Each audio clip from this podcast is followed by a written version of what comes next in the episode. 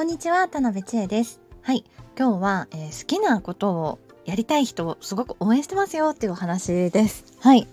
えー、先日ですね、あの、私は趣味が K-POP なんですけど、えー、K-POP を推してる推し友がたくさんいるんですけど、あの、一人の友達のために韓国のサイトで、えー、チケッティングをしてしまして、頑張ってチケットを彼女のために取りました。はい。7分ね、7分でもう張り付いて、え、開始時間、チケット発売開始時間から、えー、韓国のサイトに張り付いて、えー、頑張って撮りましたね。スピード命で。はい。で、えっ、と、あの、日本のあの発売サイトと違って、日本ってこうコンサートのチケットの席とかって何列何番とかって選べないじゃないですか。なんか向こうが勝手にこうこの席ですみたいなのを発見してみてあこの席なんだみたいなのが分かるみたいな感じなんですけど向こうって違っててもう指定を自分でするんですよ。でそうすると結構あのサイトで取るのすごく大変で。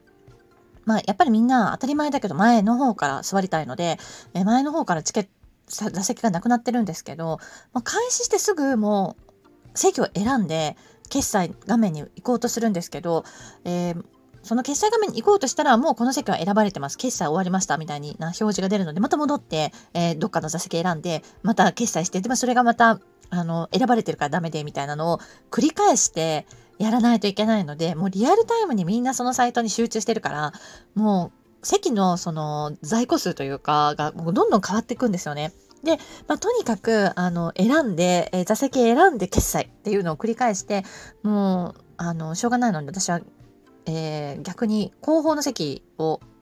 もう、後方の席にしようと思って、もう取れたら OK っていうのを言われてたので、後方の席を選んで、とにかく、まあ、決済画面に行けて、で、そっからもう結構スピードでやっていかないと、その間にもうその席取られちゃうかもしれないので、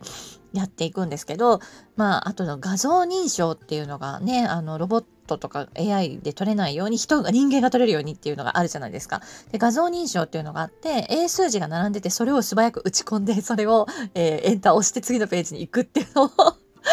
もうめっちゃ頑張りましたね。もう本当に。はい。私タイピングが早い方なんですけど、やっぱ間違えたらもう一回それをやらなきゃいけないとなると正確にやらないといけないので、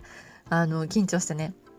あの、やりましたけど、まあやっぱり彼女のために、うん、あの、頑張りました。はい。なぜなら、もうその子がもう絶対そこに行きたいっていうのを言ってて、あの、最近好きになった方、歌手の方なんですけど、まあ、次いつコンサートあるかわかんない。で、あっても次自分がその時に自分が行けるタイミングかどうかわかんないじゃないですか。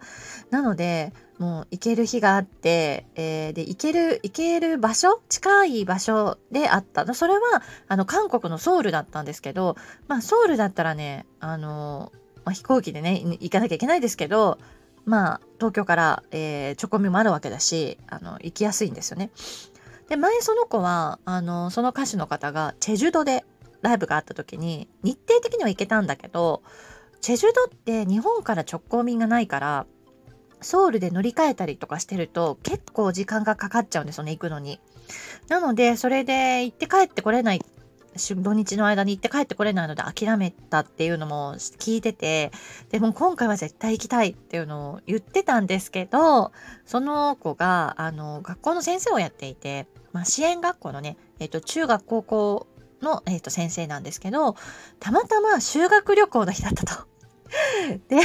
あのー、ちょっとそういうのね、チケットとか買ってられないわけですよ。うん、まあ、たまたま、どうでしょうね、平日とかで、ちょうどチケットが売り出しが12時だったんですけど、まあ、平日とかでね、お休みの時間に当たってれば、で、学校でも取れるのかちょっとそれはわからないです。まあ学校により規定とかもあるのかもしれないんですけど、素敵なね、ことに使っちゃいけないとか、それはちょっとわかんないんですけど、まあ、修学旅行なんで絶対無理って言われてて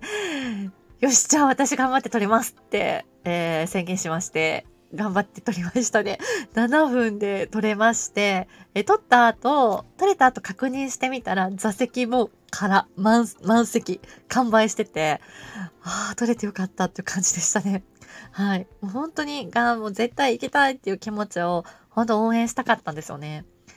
うーん、はい。まあこれはね、その子に限らず、あの、ね、K-POP のチケットに限らず、